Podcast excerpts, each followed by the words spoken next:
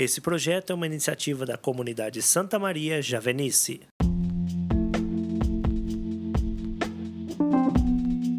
Olá, irmãos e irmãs, sejam bem-vindos a mais uma semana de reflexão da Palavra de Deus.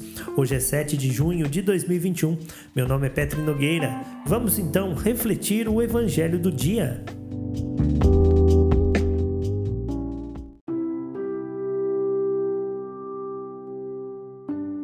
O texto do evangelho de hoje está no livro de Mateus, capítulo 5, versículos de 1 a 12. Vendo as multidões, Jesus subiu a montanha e sentou-se. Os discípulos aproximaram-se e ele começou a ensinar. Felizes os pobres no espírito, porque deles é o reino dos céus. Felizes os que choram, porque serão consolados. Felizes os mansos, porque receberão a terra em herança. Felizes os que têm fome e sede da justiça, porque serão saciados. Felizes os misericordiosos, porque alcançarão misericórdia. Felizes os puros no coração, porque verão a Deus. Felizes os que promovem a paz, porque serão chamados filhos de Deus. Felizes os perseguidos por causa da justiça, porque deles é o reino dos céus. Felizes sois vós quando vos injuriarem e perseguirem, e mentindo disserem todo mal contra vós por causa de mim. Alegrai-vos e exultai, porque é grande a vossa recompensa no céu, pois foi deste modo que perseguiram os profetas que vieram antes de vós.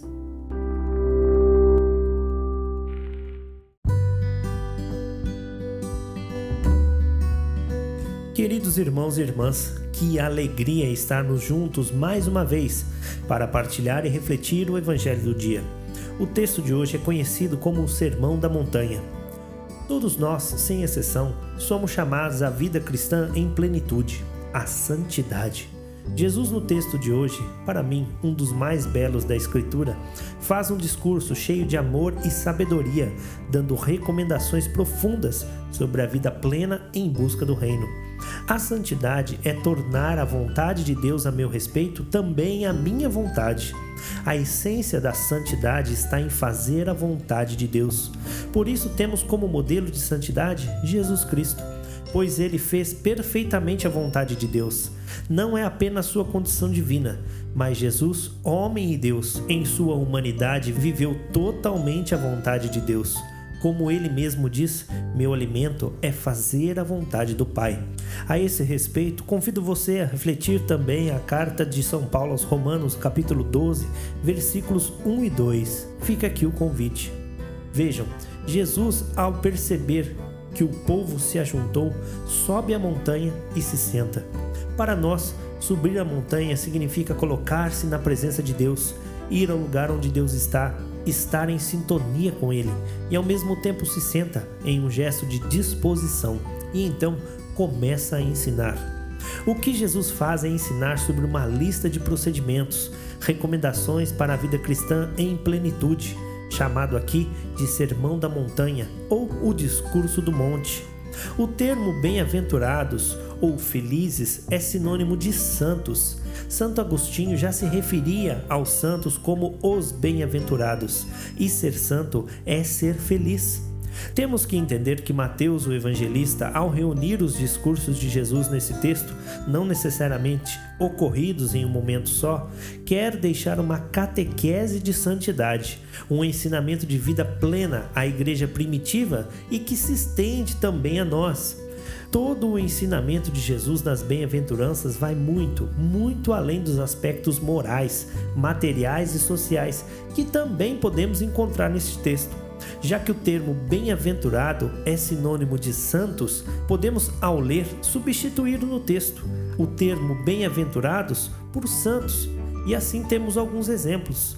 Santos os puros de coração, porque verão a Deus, ou santos os mansos, porque receberão a terra em herança, e assim por diante. O Papa Francisco escreveu uma encíclica, Gaudet et Exultate, onde fala sobre o texto que refletimos hoje. E o Papa Francisco nos diz: ser pobre é ter a vida totalmente entregue a Deus, ter a confiança inteira nele, ser dependente de Deus. Ser manso de coração é uma vontade de Deus a nosso respeito e é reagir com humildade às situações da nossa vida. A humildade é saber quem somos, onde estamos e o que devemos fazer. Bem-aventurados os que choram, com os que choram, diz o Papa Francisco.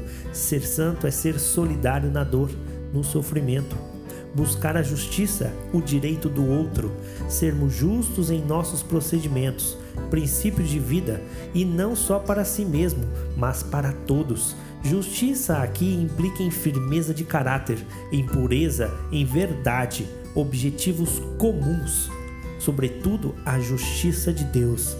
Agir com misericórdia é dar chance para que o outro se recupere. É o que Jesus faz à mulher adúltera. Vá e não peques mais. A decisão é dela, mas a chance foi dada a ela por Jesus. É não usar o direito da vingança, que até podemos ter. Não usar o direito de punir, mas dar ao outro a chance de refazer seus passos, de redefinir suas decisões, sua vida. Sobre as intenções, Bem-aventurados os puros de coração. Manter o coração puro, ver a Deus significa merecer o paraíso. É ser reto de coração, não ter segundas intenções em nossas ações. Sermos homens e mulheres confiáveis. É também não permitir que raivas e rancores, que a maldade tenham espaço em nosso coração. Semear a paz, promover a paz evitar os conflitos, não ser agressivo, ter paciência, o espírito da paz. Não é sobre certo ou errado, mas de saber ouvir, acolher as opiniões de todos. E por fim, sobre as perseguições. Ser santo é suportar o sofrimento e as perseguições, suportar sem nunca desistir. Queridos irmãos e irmãs, que o Espírito Santo esteja conosco, que clamemos por Ele que Jesus seja revelado a nós e assim possamos acolher, compreender a riqueza e a profundidade desse ensinamento de hoje em nossa caminhada de fé e santidade. Agradeço pelo seu tempo e desejo que você esteja conosco na próxima reflexão. Deus te abençoe e abençoe o seu dia. Louvado seja o nosso Senhor Jesus Cristo, para sempre seja louvado.